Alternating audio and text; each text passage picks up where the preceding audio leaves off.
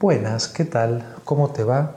Mi nombre es Juan Pablo Roldán, soy misionero redentorista, sacerdote, y desde la ciudad de Moreno, del conurbano bonaerense, en este ciclo de charlas te comparto el tema que nos convoca hoy. El tema es invitación a la revelación wow, esto te puede sonar como, no sé, como una cuestión artística, como una cuestión hollywoodense. La palabra revelación la solemos escuchar con frecuencia en el mundo del espectáculo. Cuando se habla de la revelación de tal o cual famoso es por lo general para indicar alguna infidencia o intimidad de esa persona.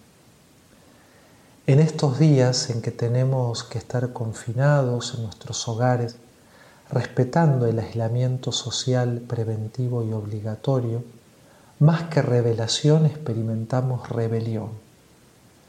Nos rebelamos y enojamos porque ya no sabemos más qué hacer, qué más leer, qué más arreglar, o a quién más hablar o whatsappear.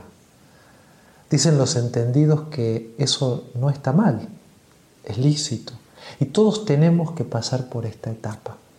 Pero cuidado, el tema es quedarnos solo en la rebelión y no dar el siguiente paso a la revelación.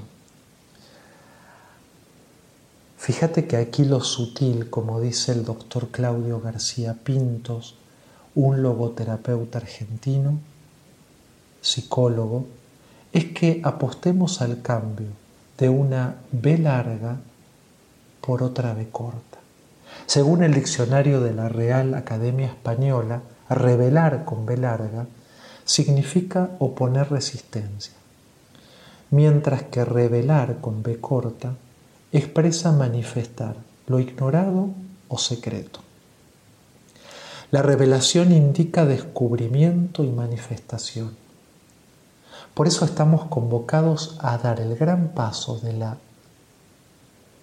revelación con B larga a la revelación con B corta, a manifestar a los demás y a nosotros mismos aquello hermoso que nos habita y que hasta el momento desconocíamos. ¿Cuánto hemos creado en este tiempo?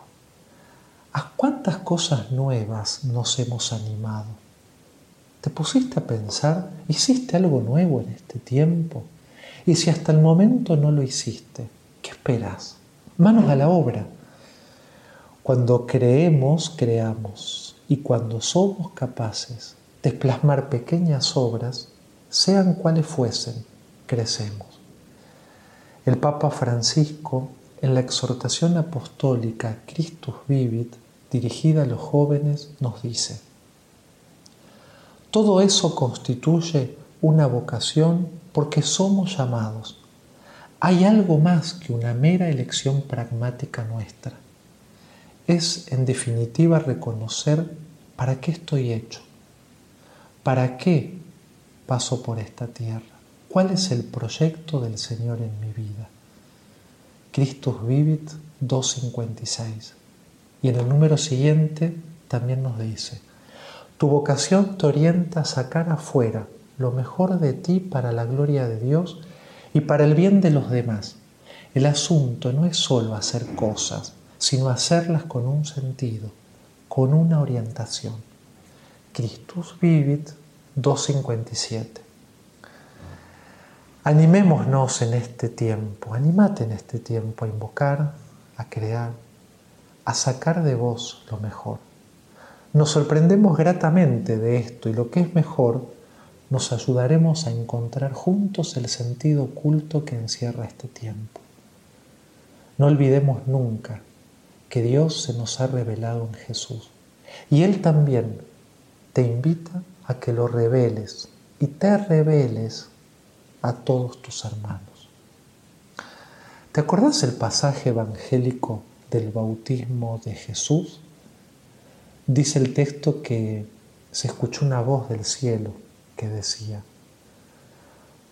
Tú eres mi Hijo muy amado, en quien tengo puesta toda mi predilección. Deja que este versículo resuene varias veces en tu corazón, una y otra vez. Escúchalo, porque te lo dirige a vos. El Señor no aparta sus ojos de tu persona. Hoy te recuerda esto mismo. ¿Qué podrías, qué podrás revelar de Jesús a los demás? Te dejo esta pregunta. Pensala. ¿Qué podrás revelar de Jesús a los demás? Te dejo un abrazo y hasta pronto.